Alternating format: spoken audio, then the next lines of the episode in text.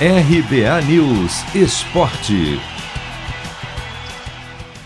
Mata-mata da Copa Sul-Americana começa nesta terça-feira com dois brasileiros em campo. Times que, aliás, fizeram as melhores campanhas da fase de grupos. O Grêmio de hoje, porém, é bem diferente daquela equipe que, em seis jogos, somou cinco vitórias e um empate e marcou 21 gols.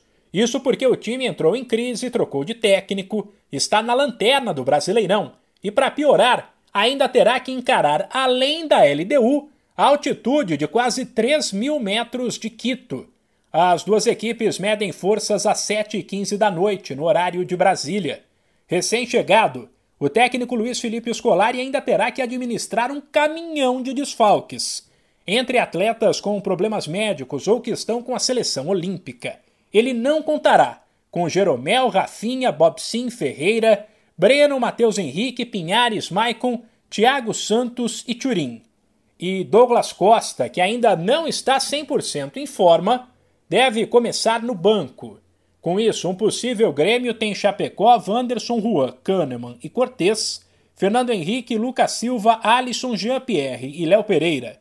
E mais à frente, Diego Souza. O outro brasileiro que joga nesta terça pela Sul-Americana é o Atlético Paranaense às nove e meia, também fora de casa, contra o América de Cali.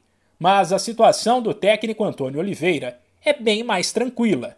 O time também vem de uma queda de rendimento no Brasileirão, mas nada comparado à crise do Grêmio. E os únicos desfalques são os dois jogadores que estão com a seleção olímpica: o goleiro Santos e o lateral Abner.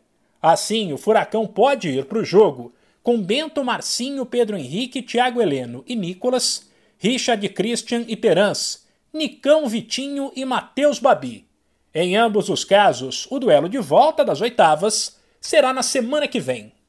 De São Paulo, Humberto Ferretti.